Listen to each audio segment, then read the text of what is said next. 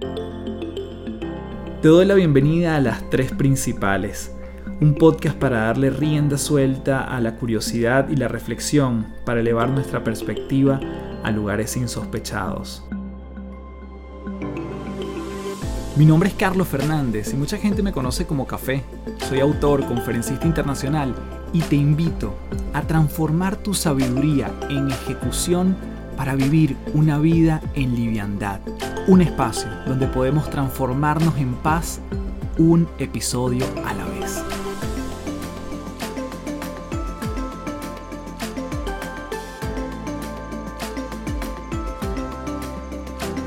Hello, hello, bienvenido a las tres principales. Mi nombre es Carlos Fernández, arroba café del éxito y te doy la bienvenida nuevamente a un episodio especial de este podcast Las Tres Principales.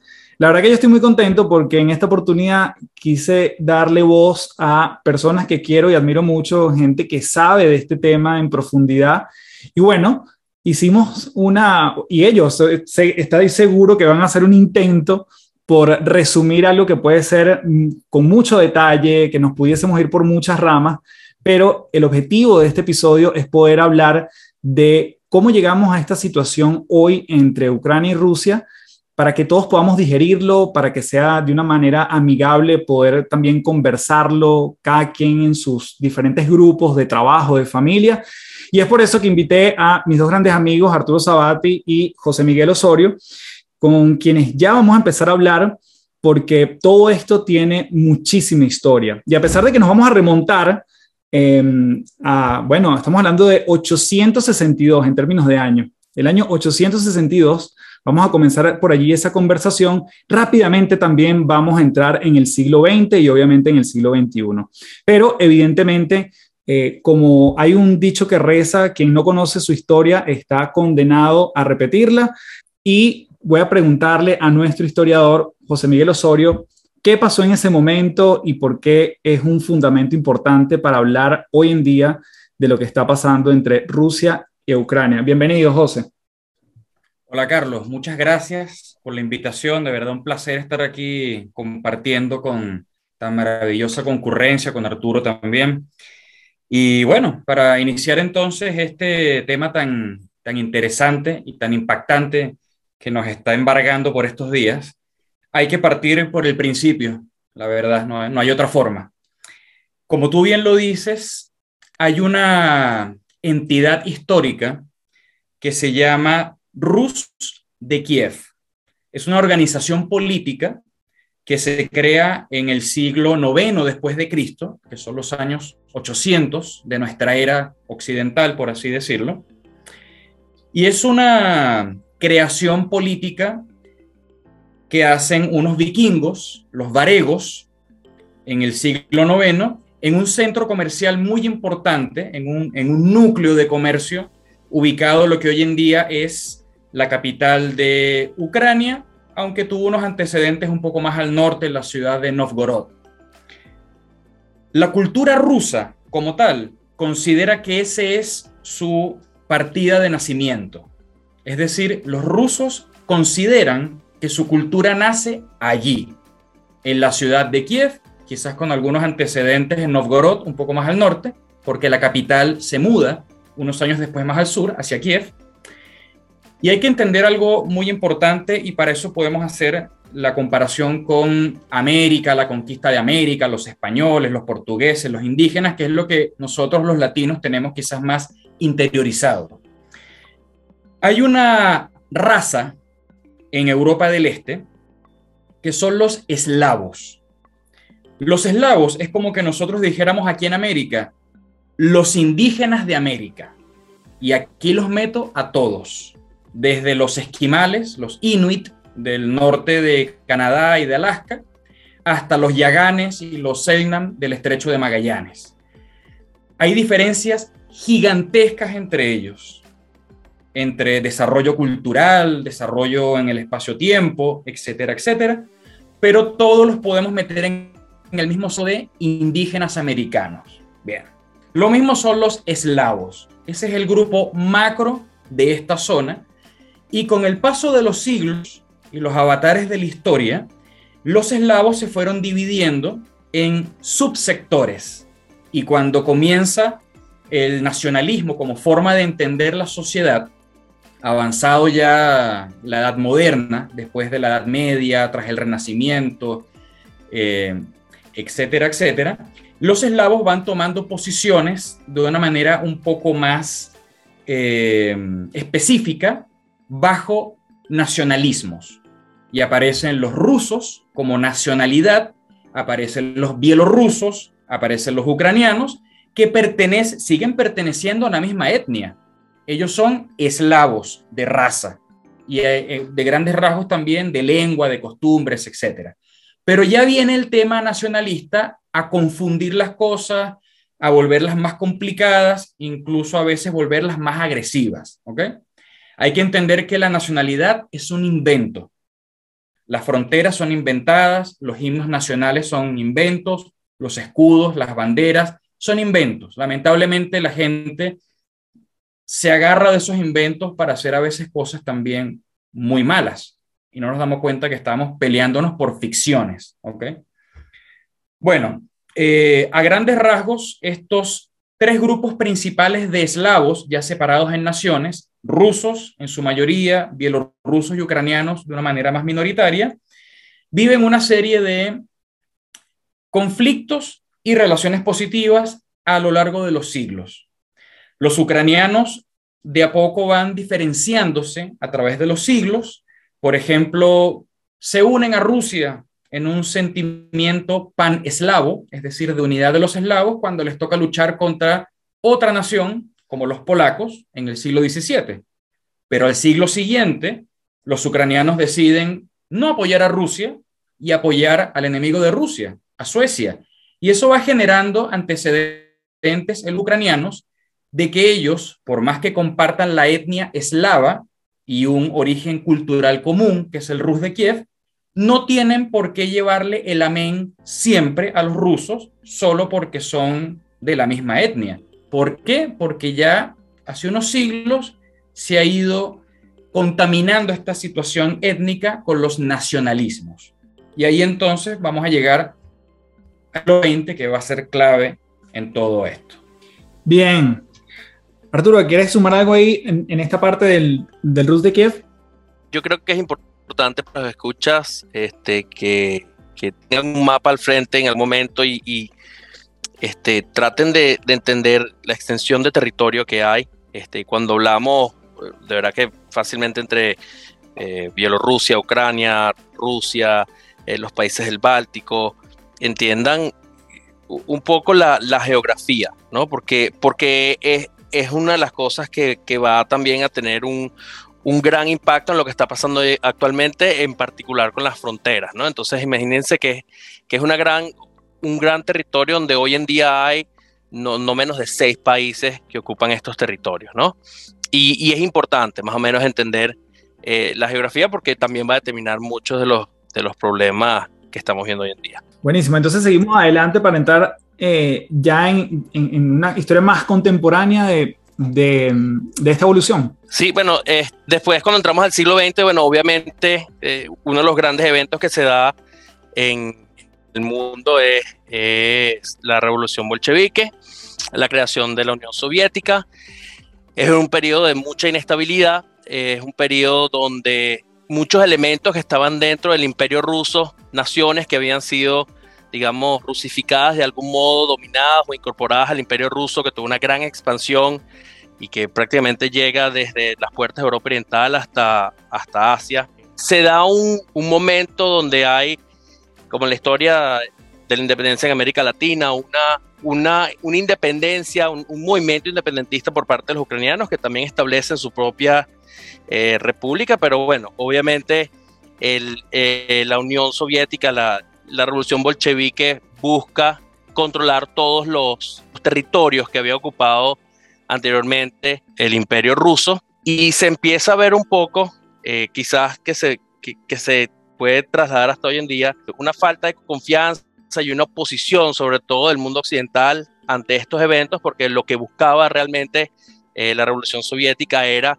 socavar los principios, los fundamentos que conocemos hoy en día y que practicamos todos los días en Europa Occidental. y a ese efecto los Estados Unidos e Inglaterra, entre otras naciones europeas, deciden apoyar, digamos, la facción blanca, que es la facción eh, realista, la facción que estaba en contra, en oposición a los rojos, en oposición a al, al, movimiento bolchevique. Pero bueno, lamentablemente los bolcheviques, lamentablemente no, al final es, la historia, es lo que sucede, los bolcheviques logran el control de todos los territorios eh, del antiguo imperio ruso. Y básicamente te apagan cualquier sentimiento nacionalista, cualquier movimiento nacionalista que había en los territorios y empiezan a través de, de Stalin, que llega al poder, empieza toda una purga, un cambio radical del Estado y se da en el año 1933, 32, 33, en particular en Ucrania. Y es importante entender que Ucrania se le conoce como la cesta de pan de Europa. Tiene muchísimos este, campos que son arables, que son bastante propicios para el trigo y a través de las políticas de, de desarrollo que implementó Stalin, sea un, un, genocidio donde al retirar todas las cosechas de Ucrania para llevarlas a Rusia, mueren aproximadamente 3.5 millones de ucranianos en, una hambruna terrible que se da e, en, esa época. Entonces, e, empezamos a ver cómo estas naciones empiezan a sufrir por la hegemonía de Rusia durante el imperio ruso y de los soviéticos durante esta nueva entidad política que se forma y empieza a crecer un poco el resentimiento en, la edad moderna. Y esto nos lleva básicamente a, las puertas de la Segunda Guerra Mundial. José, ¿quieres ahí sumar algo? Eh, bueno, yo creo que podría también complementarse como un aviso para los que nos estén escuchando, que no porque ahora empecemos a hablar de la revolución bolchevique y del comunismo, tienen que cambiar el switch y tratar de entender el tema como un tema ideológico. ¿Tuvo de ideología? Sí, pero no olvidemos que este conflicto durante el siglo XX sigue siendo un conflicto nacionalista. Y ojo con este punto. Dentro de la doctrina marxista, que es bastante compleja, una de las ideas de Marx para la sociedad futura es que los nacionalismos se eliminaran porque él justamente señalaba que las nacionalidades eran una estafa, eran una ficción y de alguna manera permitían que las élites de explotadores, en su lenguaje, siguieran explotando a las grandes masas, pero ahora en nombre de una nación. Entonces tú tenías que trabajar como un obrero sobreexplotado por tu patria, por tu bandera. Y según Marx, eso distraía el verdadero objetivo de la clase obrera, que era luchar entre clases. Es decir, todos los explotados del mundo, todos los obreros y campesinos del mundo debían unirse para luchar contra las élites explotadoras. Ese era el pensamiento marxista. Y a pesar de que los líderes soviéticos, Lenin y luego Stalin, de la boca para afuera, hablen en esos términos, si tú revisas sus acciones con respecto a lo que nos interesa ahora que es Ucrania, sus acciones son nacionalistas. La Unión Soviética como Estado socialista nunca pudo dejar de actuar de manera nacionalista, como que contradecía todo el tiempo a Marx con sus actuaciones. Como bien veíamos, el Holodomor es un holocausto completamente olvidado. Diez años antes del holocausto de los nazis hacia los judíos y otras minorías, que causó seis millones de judíos muertos y unos cuatro millones más de otros grupos, Diez años antes, Stalin había asesinado, no están las cifras muy claras, pero se puede llegar incluso a hablar de nueve o diez millones de personas muertas. Y nadie, salvo la gente de la zona, nadie se acuerda de eso. O sea, rebasamos incluso la cantidad de muertos uh, judíos, por ejemplo, del holocausto, y nadie se acuerda de eso. En la Segunda Guerra Mundial pasa algo parecido. Cuando los nazis invaden la Unión Soviética, los ucranianos que están en la primera línea, por así decirlo, de la invasión por geografía, algunos de ellos, algunos de ellos reciben como héroes liberadores a los nazis. Así le tendrían terror a los rusos que les habían hecho pasar esta hambruna de 9 o 10 millones de personas que se unieron a los nazis para combatir a sus opresores soviéticos. Evidentemente los nazis venían con otro plan en la cabeza, que era esclavizar a todos los eslavos, ucranianos, bielorrusos, rusos, el que fuera. Hicieron un uso práctico de las tropas ucranianas voluntarias, pero en el fondo los nazis estaban a otro nivel pensando en la esclavitud futura total de esa gente. Bueno, y ahí entramos en la Guerra Fría, en la cual Ucrania, apaleada por los dos lados, por nazis y soviéticos, o por, nazis y rusos, se alinea ya calladita dentro del esquema soviético de repúblicas socialistas soviéticas, como dice su nombre, hasta que llegamos a la caída de la Unión Soviética el año 91 y que le abre por primera vez las puertas a Ucrania de una manera bastante prometedora, seria y duradera a una independencia nacional. Ajá, Carlos, yo, yo quería comentar ahí algo que también es importante, sobre todo después de, la, de que se acaba la Segunda Guerra Mundial. Hay, hay una, creo que hay una diferencia conceptual entre el mundo occidental y la Segunda Guerra Mundial y, y Rusia y en, su momento la, Unión Soviética. Para la mayoría del mundo occidental, o al, al menos es el discurso, este, ciertamente para los ingleses, los canadienses, los franceses y los americanos, era una, una batalla, una guerra que se dio para liberar al mundo y no para llegar como conquistadores. Eh, efectos prácticos, los países que quedan de, en el lado occidental de, Europa, con la excepción de Alemania que queda dividida en dos, eh, recuperan sus instituciones, recuperan sus liderazgos, recuperan su sociedad y recuperan su capacidad de dirigir sus destinos.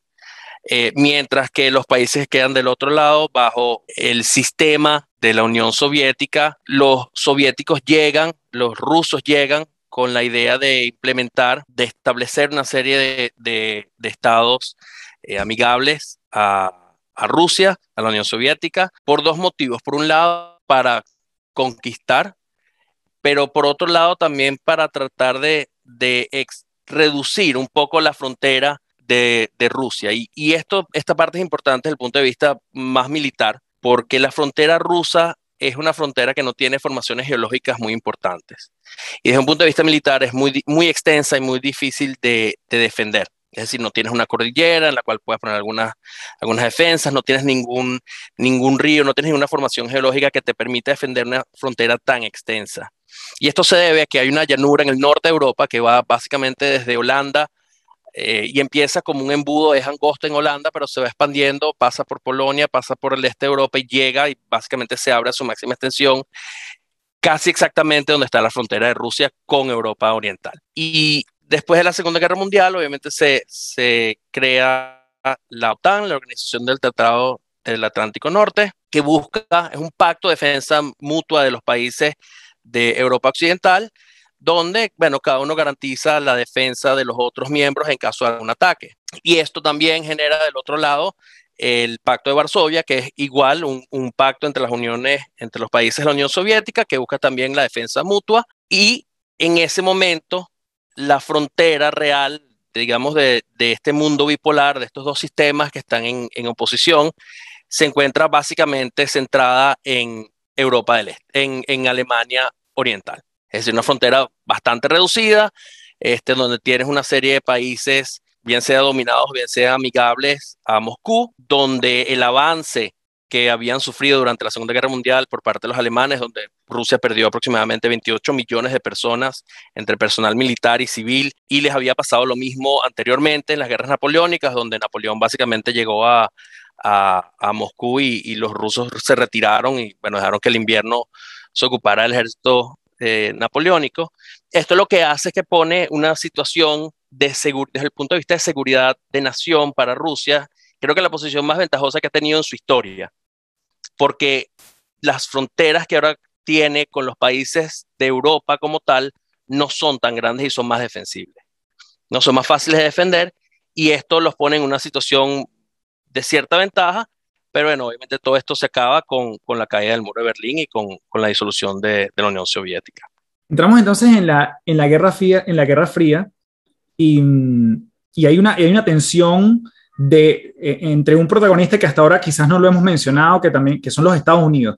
cómo eso también empieza a sembrar las bases de lo que hoy está sucediendo, donde evidentemente sí hablamos de Rusia y Ucrania, pero hay otros actores que tienen sus intereses este, y quizás también la Guerra Fría fue un momento, obviamente, de muchísima tensión, ¿no? Eh, ¿Cómo, cómo entramos allí, José? Bueno, la verdad, cuando se dice que la Guerra Fría, para resumirlo de manera muy sencilla, fue una especie de juego de ajedrez mundial, donde tenías a los dos grandes contrincantes que era Estados Unidos versus la Unión Soviética y los aliados correspondientes de cada uno, aunque también hay que considerar una gigantesca cantidad de países entre neutrales y que coqueteaban de vez en cuando con un lado y con el otro según sus propios intereses. Pero a grandes rasgos, esa podría ser la, dinámica general de la Guerra Fría. Es muy fácil de entender. Rusia a través de los siglos y gracias a las campañas militares de los distintos zares, los distintos emperadores como Pedro el Grande, Catalina la Grande, fue ampliando su territorio y ocupando y dominando zonas donde ya ni siquiera había rusos, sino otras nacionalidades, no solamente eslavos como bielorrusos ucranianos, sino por el otro lado, Kazajistán, Uzbekistán, Azerbaiyán, Georgia, etc. Cuando viene la revolución bolchevique, Rusia es un caos y no solamente tiene que retirarse de la Primera Guerra Mundial, sino permitir que esos territorios por fin se liberen y se independicen, porque o controla la situación política interna o trata de mantener su imperio unido. No puede hacer las dos cosas. Así que renuncia a que estos, estos países se conviertan en naciones independientes, mientras vuelve a retomar el poder. Una vez que lo hace, mete de nuevo a la fuerza a la mayoría de estos territorios brevemente independizados después de la Primera Guerra Mundial y los mete dentro de este proyecto soviético. Como les dije antes, esto es una construcción ideológica marxista a la cual no hay que ponerle mucha atención porque en la realidad el trato que Rusia tuvo con esos territorios fue de nacionalismos versus nacionalismos. La ideología era para el discurso solamente. Cuando cae la Unión Soviética, a lo mejor me estoy adelantando un poco, pero cuando cae la Unión Soviética, este es el segundo chance que estos territorios tienen en un siglo para independizarse porque su dominador una vez más está en caos. Este es el momento. Y lo aprovechan y lo logran. Lo único que le interesa a Rusia en este desastre gigantesco, como el mismo Putin lo define, el desastre geopolítico más grande del siglo XX, según él, lo único que le interesa a Rusia es que se mantenga algún tipo de hilo, algún tipo de relación entre Rusia y estas ex naciones que antes eran parte de su imperio. Y Rusia crea distintas organizaciones internacionales y tratados entre Rusia y estos pequeños países para mantenerlos cerca, para mantenerlos alineados. Si son un poquito díscolos estos países en esas dentro de esas organizaciones, quizás a Rusia no le moleste tanto. Pero ¿qué ocurre? Desde el otro lado, como decía Arturo, tenemos una organización militar, que es la OTAN, sobrevive perfectamente la Guerra Fría, porque es la ganadora, y dice, este es mi momento. Ve al animal debilitado ruso y dice, es ahora o nunca. Y comienza a invitar dentro de la OTAN a las ex repúblicas que antes eran parte del imperio ruso y de la Unión Soviética. La verdad, hay mucho recelo de parte de estas poblaciones contra Rusia por el trato arbitrario y asesino que en algunos casos Rusia tuvo con ellos, así que caen redondos en los brazos de la OTAN. El caso de los países bálticos, Lituania, Letonia, Estonia. Pero hay países con los que Rusia traza una línea roja. Y esos son, por ejemplo, Bielorrusia y Ucrania, por ese antiguo lazo histórico-cultural que tienen los rusos con los ucranianos y los bielorrusos, con respecto a su origen histórico que se remonta al siglo IX. Es decir, no pueden ver a sus hermanos de sangre, bielorrusos, ucranianos, en la organización militar del enemigo o del antiguo enemigo. Eso es simplemente insoportable. Eso no puede ser. Hasta el punto, y con esto termino en esta parte, de que hace dos días atrás, creo, Putin puso en alerta las fuerzas de disuasión nuclear a lo mejor es simplemente una bravuconada, Pero ahí ves tú lo profundo que ha tocado el nervio del alma rusa este coqueteo de Ucrania con la OTAN y con las organizaciones occidentales. Sí, para, agregar algo ahí, Carlitos, este, el, para 1991 la OTAN tiene 16, miembros. Y, y abuelo pájaro, si uno dice Europa Occidental, no, no estaría equivocado.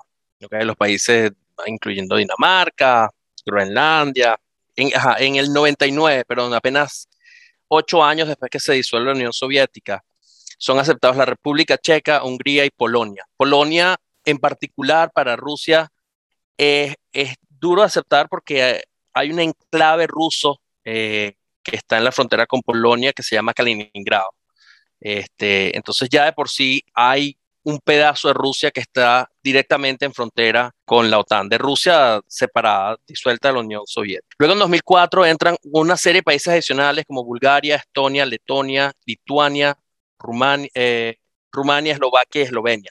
Pero en particular es interesante Estonia y Letonia porque tienen también frontera al norte. Rusia tiene frontera con Finlandia, dos fronteras muy pequeñas con Estonia y con Letonia. La tercera frontera más grande es con Bielorrusia y la segunda más grande de ese lado es con Ucrania, siendo la de Finlandia prácticamente casi que hasta el, hasta el círculo polar, ¿no?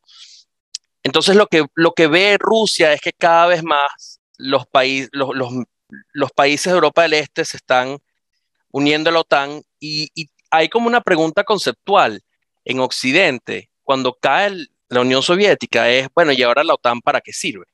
Porque la, la, OTAN iba a ser la oposición del Pacto de Varsovia y ahora no tenemos el Pacto de Varsovia. Y Rusia también hasta cierto punto dice, bueno, sí, yo antes era este, este gigante que tenía muchas más naciones y mucho más territorio y ahora no soy lo mismo. Estoy un poco venido a menos, pero hay un, hay, hay un orgullo ruso porque, bueno, al final ellos han sido imperio durante periodos en su historia. Entonces, creo que ahí es donde hay una, una gran, un gran problema ideológico cultural, que es Rusia es Europa, pero no es Europa. Es decir, sí tiene ese pedazo de, Rusia que va desde la frontera con, Ucrania y con Bielorrusia hasta los Urales, que, que se considera, la cordillera de los Urales se considera no oficialmente la frontera entre, entre Europa y, y Asia. Pero Rusia tan, tanto más grande hacia, hacia Asia, que hasta cierto punto ellos se consideran europeos, pero más que europeos.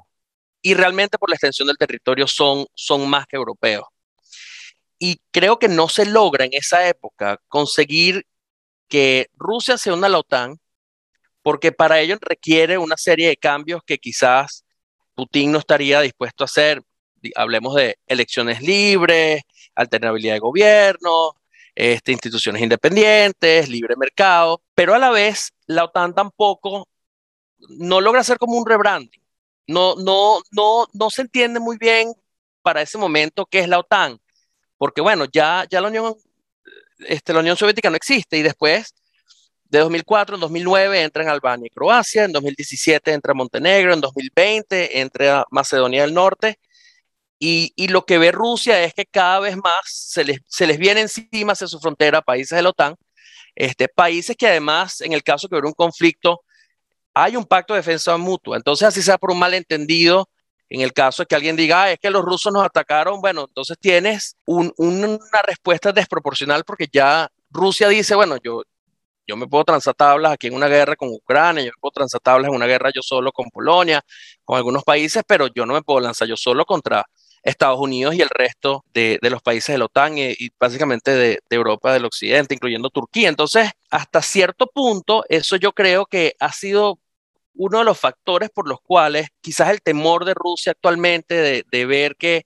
Ucrania quiere hacer su propio sendero y, y Ucrania ha sido bastante proactivo en ese sentido. En Ucrania había muchas armas de destrucción masiva, armas nucleares de la época de la Unión Soviética y ellos decidieron eh, ceder esas armas y, suscribirse al Tratado de No Proliferación de Armas Nucleares y, ahí se reconoció la independencia de Ucrania en, ese tratado de, bueno, ¿cómo vamos a hacer con estas armas? Porque al final también a Occidente le interesaba, una vez que se disolvió la Unión Soviética, bueno, ¿y qué vamos a hacer? ¿Qué, ¿Cómo manejamos el deterioro, el, desmembramiento de, de, esta, de esta supranación que tiene armas de destrucción masiva, porque nos interesa para la seguridad internacional que no vayan a caer en las manos equivocadas, ¿no?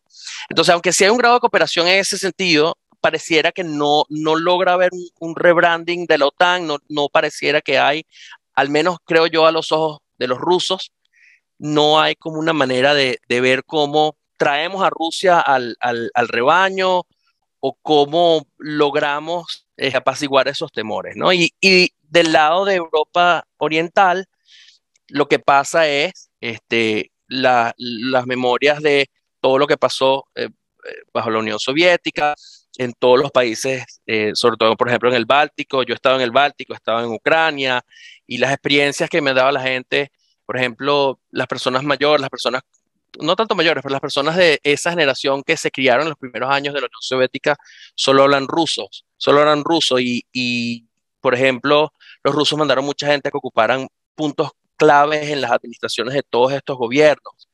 Mientras que las siguientes generaciones prohibieron que se hablaran los idiomas nacionales, no se podía hablar lituano en, Lituania, no se hablaba letón en Letonia, ni estón en, en, Estonia. Y ya la siguiente generación en sus casas empezaron un poco a hablar el idioma nacional, pero no se había aprobado y no es sino cuando se independizan que entonces retoman el uso oficial de su lengua en documentos oficiales, porque todo era dominado por el ruso.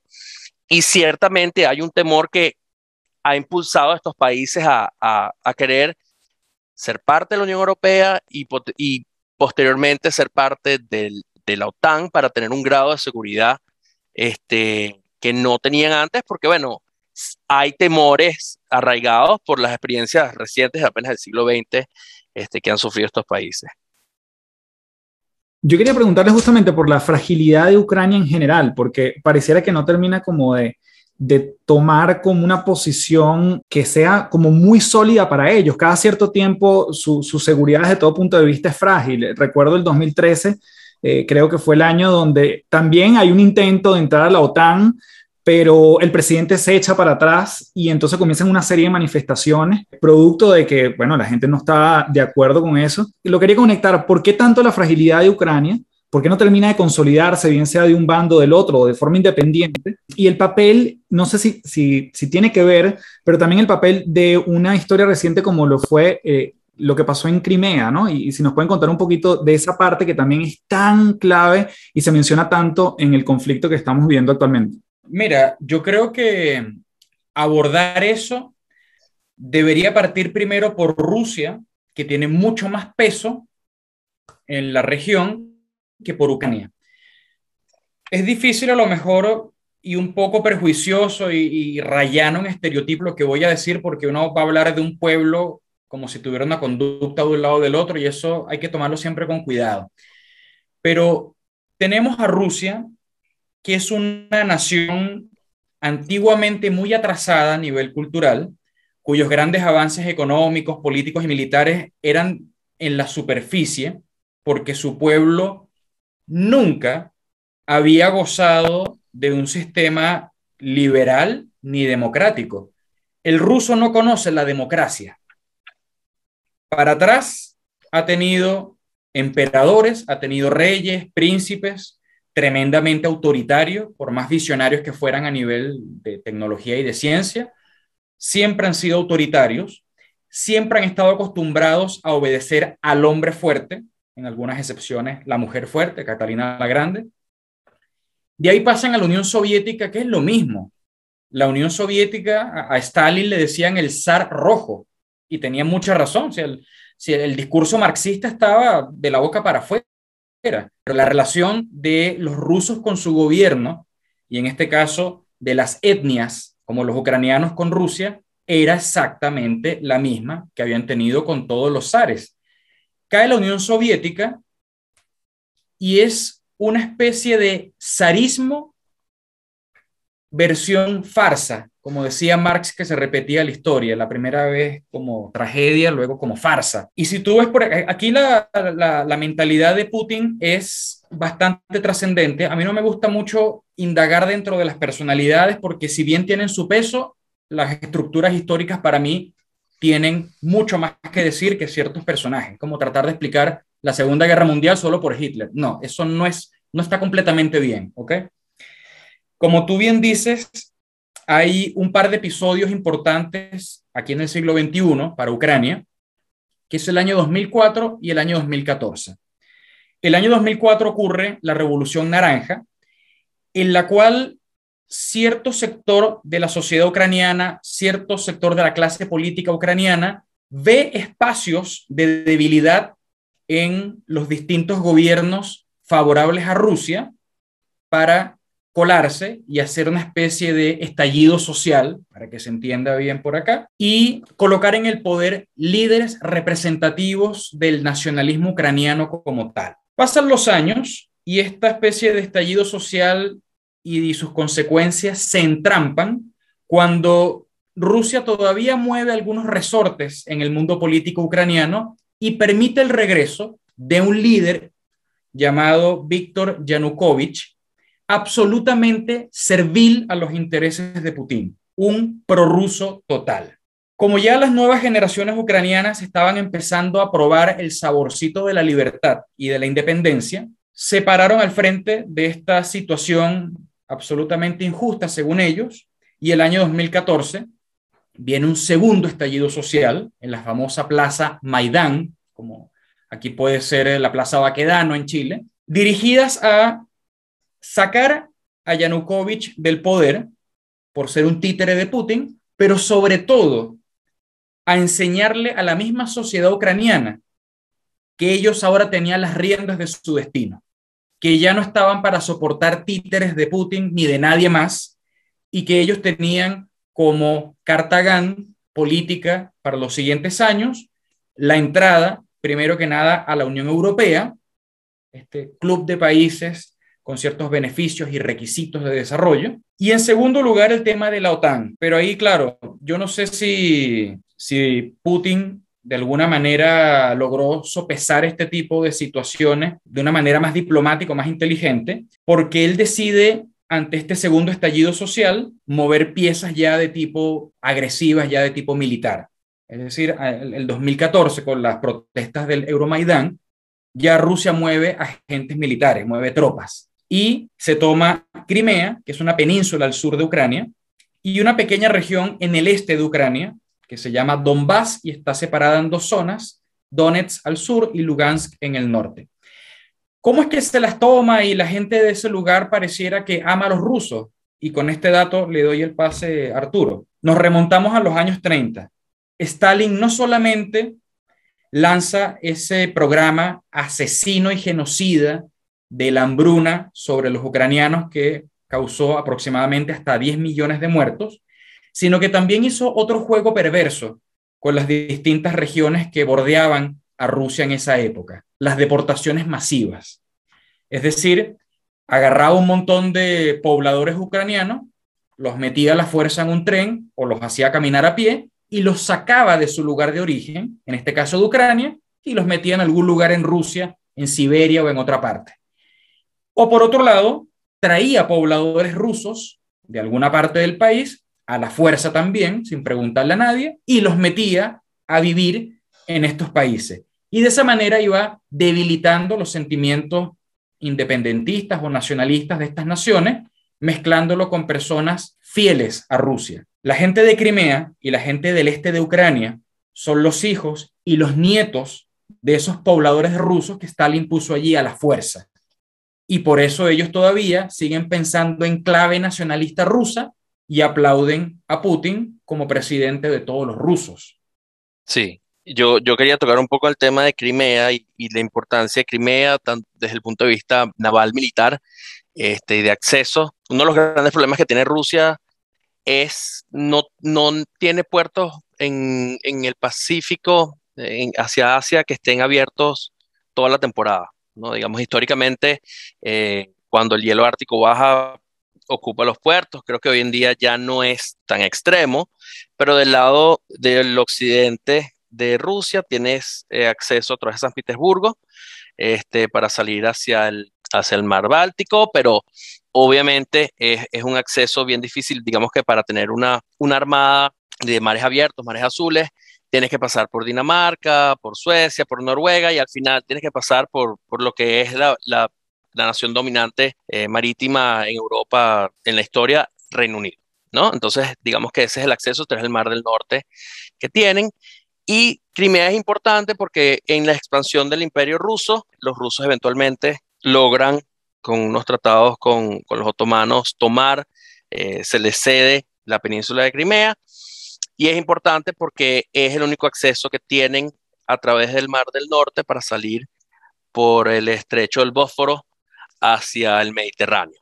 ¿no? Entonces, si no tuvieran ese acceso, no, no, tienen, no tienen salida hacia, hacia el mar Mediterráneo y vimos la importancia de tener acceso irrestricto para darle apoyo, como le dieron a, Siria en, en, el conflicto sirio también hace, hace unos años, donde obviamente requerían cierto grado de apoyo logístico marítimo, ¿no? Para llevar material, llevar tropas, etc. Entonces, eh, tradicionalmente en Crimea, además está Sebastopol, Sebastopol es la base naval militar por excelencia, la escuela eh, por excelencia de la Armada rusa, tanto imperial como después de la Unión Soviética, y sencillamente queda en esta distribución, creo yo, como dentro de la Unión Soviética, donde no se pensaba cuando se distribuyeron los territorios que algo como la disolución de la Unión Soviética iba a pasar, queda Crimea bajo, digamos, la, administración de Ucrania, aunque ciertamente está al lado del territorio de Ucrania, lo que es hoy Ucrania, pero para los rusos eso representa un, gran temor, representa una serie de tratados que hacen con Ucrania para tener acceso a las bases marítimas, tener acceso por los pasos marítimos de la península, pero en la medida en que va viendo que Ucrania empieza progresivamente a, digamos, a alinearse más con Occidente, alienarse un poco de Rusia, del gobierno de Moscú, este, toman la decisión desde un punto de vista geopolítico que, bueno, la mejor opción es tomarla y, ya, ¿no? Y lo hacen ciertamente distinto a lo que está pasando ahorita. Eh, lo hicieron a través de bastante desinformación, lo hicieron de una manera bastante soterrada, sencillamente este, se empezó a ver que un día habían lo que se llaman pequeños hombres verdes alrededor de la península, eh, armados hasta los dientes, rodeando las bases militares ucranianas con esa intimidación y digamos con esa alimentando información falsa en distintos medios, lograron una transición bastante poco violenta, ¿no? Ocuparon eh, Crimea y obviamente después le repartieron pasaportes a toda la población de Crimea,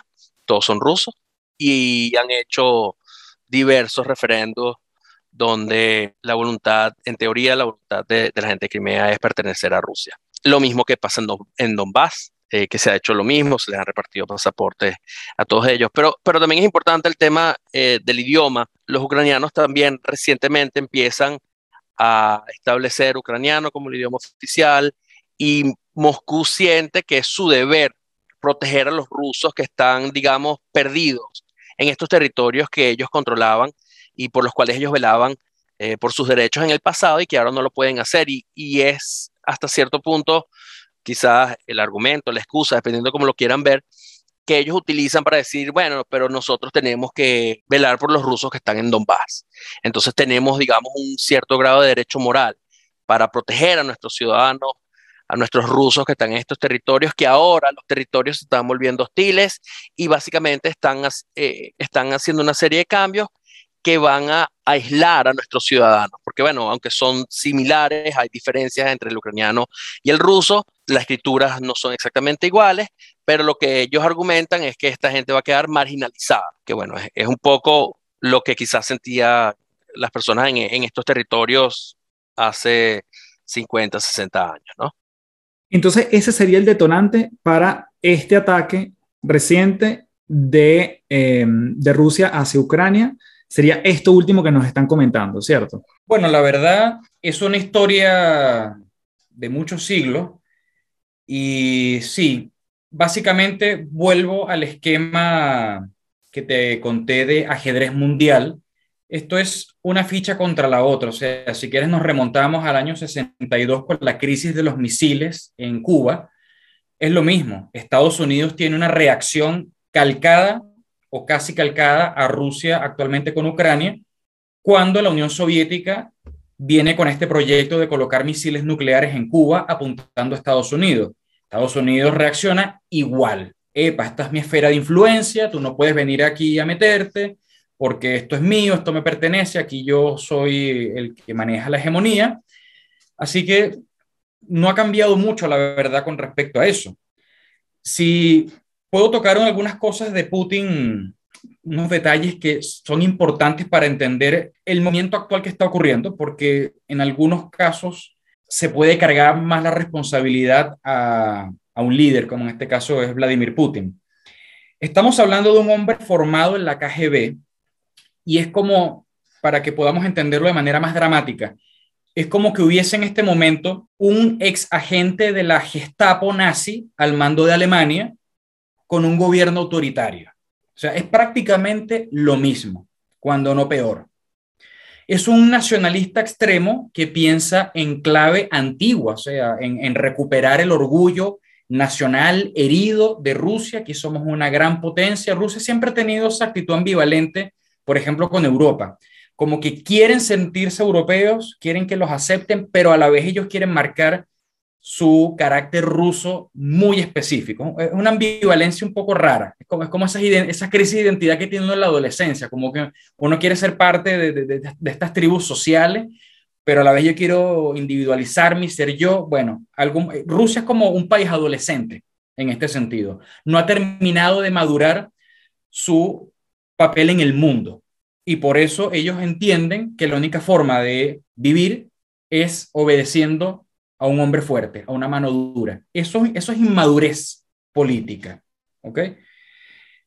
Yendo a lo más puntual, según los analistas, este periodo de pandemia de aproximadamente dos años ha alejado y encerrado a Putin de la gran trama de asesores con los que él siempre se maneja y ha reducido fuertemente su círculo. Muchos dicen que esta decisión tuvo un buen timing de corto y mediano plazo. Vio cómo los gringos salieron humillados de Afganistán. El tema de la pandemia lleva dos años golpeando fuertemente al mundo entero, pero por supuesto también a Europa y Estados Unidos. Y yo creo que a corto y mediano plazo, Putin tuvo una visión bastante audaz de la situación. Pero yo creo que a largo plazo es una gran metida de pata porque hoy en día ninguna nación tiene el poder de colocarse por encima de otras de manera extensa en el tiempo. O sea, esto es un mundo mucho más multipolar que bipolar o unipolar. Y en caso de ser unipolar, Rusia está en el lugar sexto o quinto de estas naciones que podrían llegar a detener un control tan grande en una situación tan peligrosa como esta. Yo creo que él sobrevaloró sus capacidades, tiene también un desgaste de 20 años, de más de 20 años en el poder. Acuérdense que el poder nubla también la mente, te hace sobrevalorar tus capacidades. Él, viene, él, cultiva esa imagen del superhombre, el supermacho viril, que, que, que ya en algunos sectores de las sociedades europeas y estadounidenses están retiradas, pero en Rusia eso todavía vende mucho otra muestra más de la inmadurez nacional y cultural de países como Rusia. Por lo tanto, el escenario actual es preocupante porque si bien a corto y mediano plazo el tipo puede haber metido un golazo, creo que a largo plazo esto puede acarrear, si no el principio del fin, sí al menos el fin del principio, parafraseando a Churchill, con respecto a la hegemonía de los hombres fuertes en Rusia. Y ahí a lo mejor podemos meter en la ecuación a China, con quien Rusia siempre ha tenido este acercamiento y rivalidad desde la Guerra Fría o incluso también de mucho antes. Yo noto a China por sus declaraciones diplomáticas nerviosa. No sé si asustada o temerosa, pero está, está muy nerviosa.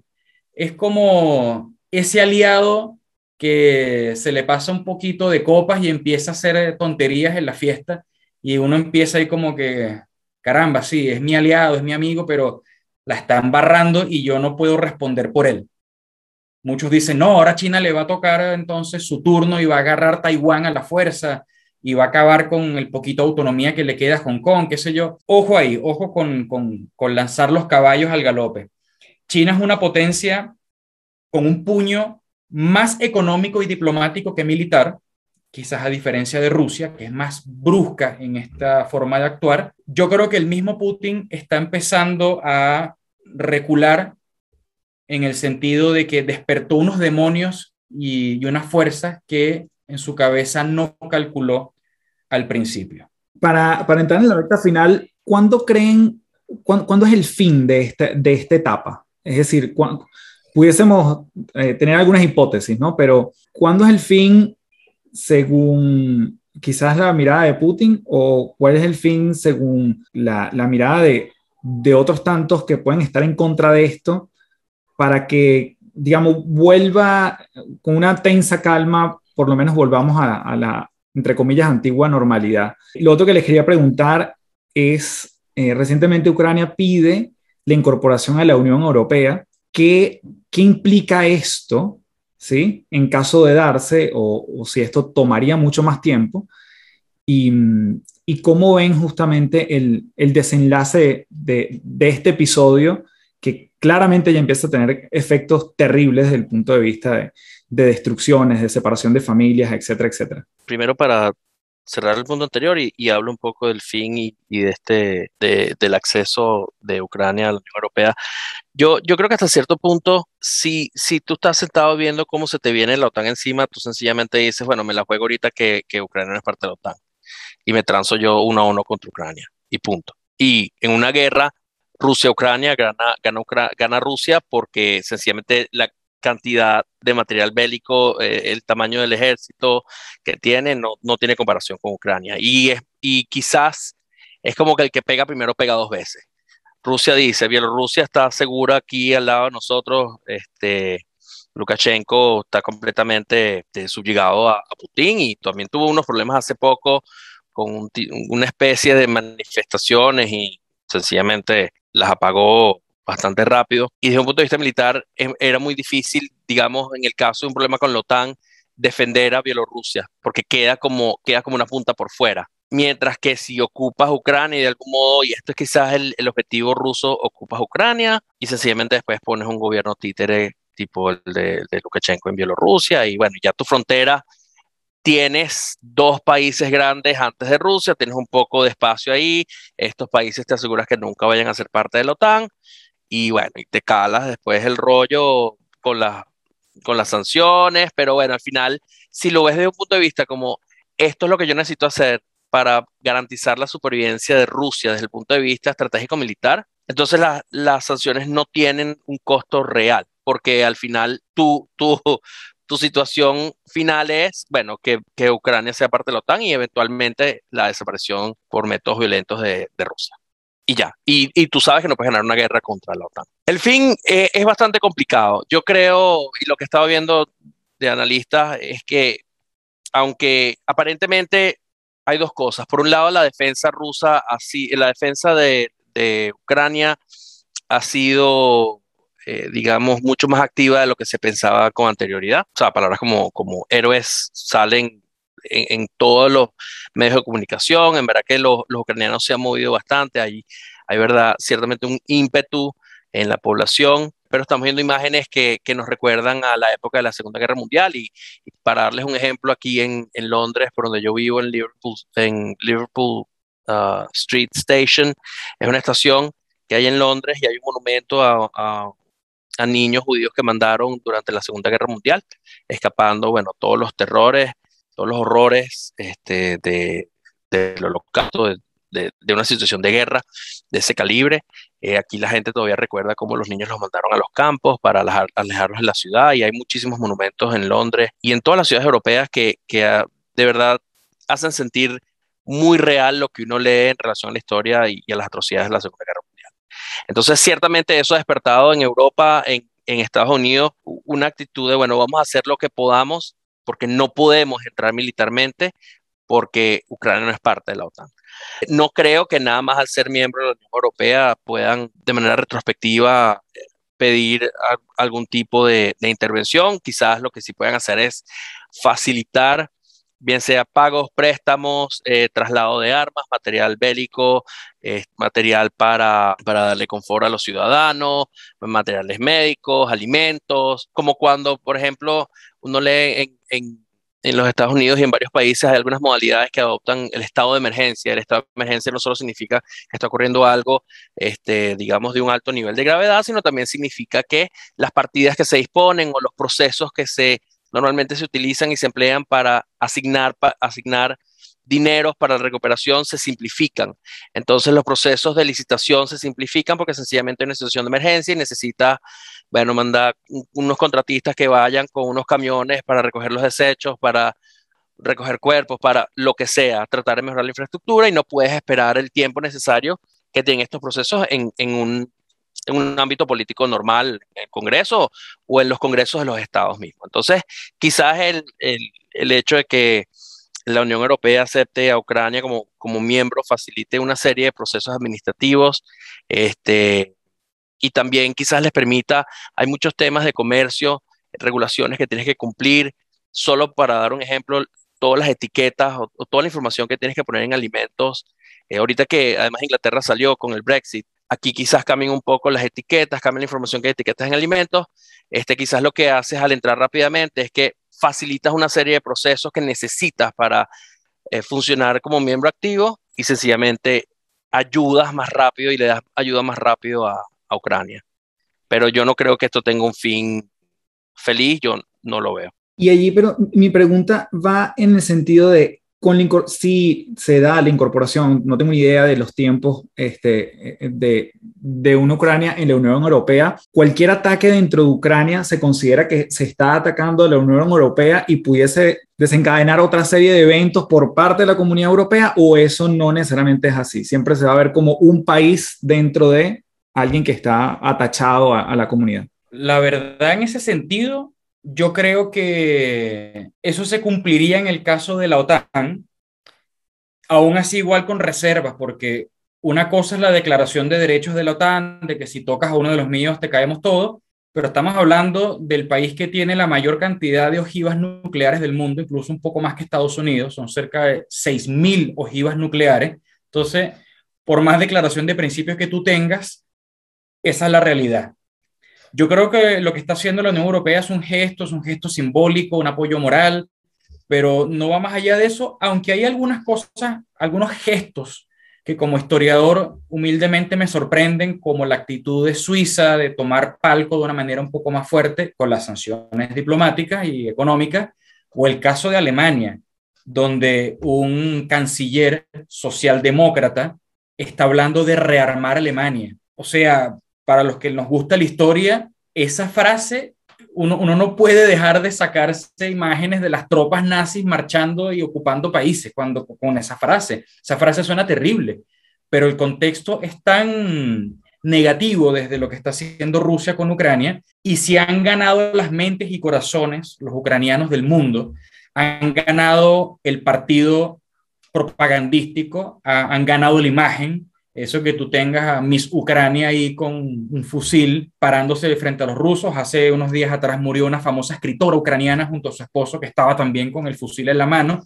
Yo creo que eso no lo calculó Putin y no lo calculó a lo mejor con, con la debida dimensión. Invadir Ucrania para solamente generar un cambio de gobierno sería el sueño de Putin, pero ya se está dando cuenta de que se está metiendo con una sociedad que ha madurado más que la rusa y que o la dominas por completo con mano de hierro o te olvidas de Ucrania. Porque los rusos nacionalistas ven a los ucranianos como hermanos descarriados, que hay que llevarlos de nuevo aquí al redil, y los ucranianos están viendo poco menos que a los rusos como los polacos veían a los alemanes. O sea, nada que ver la forma en que uno se está viendo con respecto al otro, nada que ver. Cuando Arturo decía, el que pega primero pega dos veces, eso es cierto. Pero miren a Hitler. El tipo partió dando paliza. O sea, le dio pela a medio mundo antes de que medio mundo reaccionara, rompiera la inercia, se pusiera al día y lograra meter de nuevo a ese demonio en la jaula. Y eso tardó tres años o seis años si quieres ver la Segunda Guerra Mundial completa.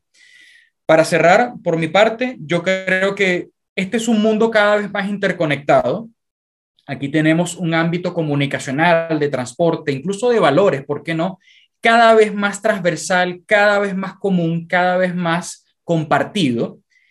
Y que tenga éxito el plan que Putin tenga en su cabeza y cualquier otro nacionalista extremo requiere que el mundo retroceda casi a la Edad Media.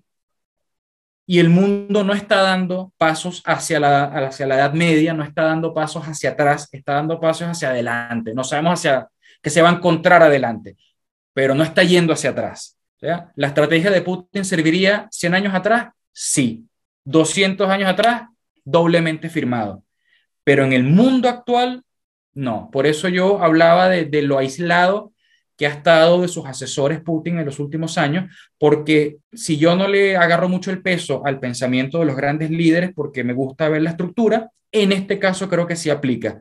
Creo que dio un paso en falso y juzgó a la humanidad y al mundo con ojos un poco anacrónicos. Yo creo que Putin no está entendiendo muy bien hacia dónde va la humanidad y está tratando de agarrarse de lo que queda de este mundo antiguo. Arturo, ¿algunas palabras de cierre?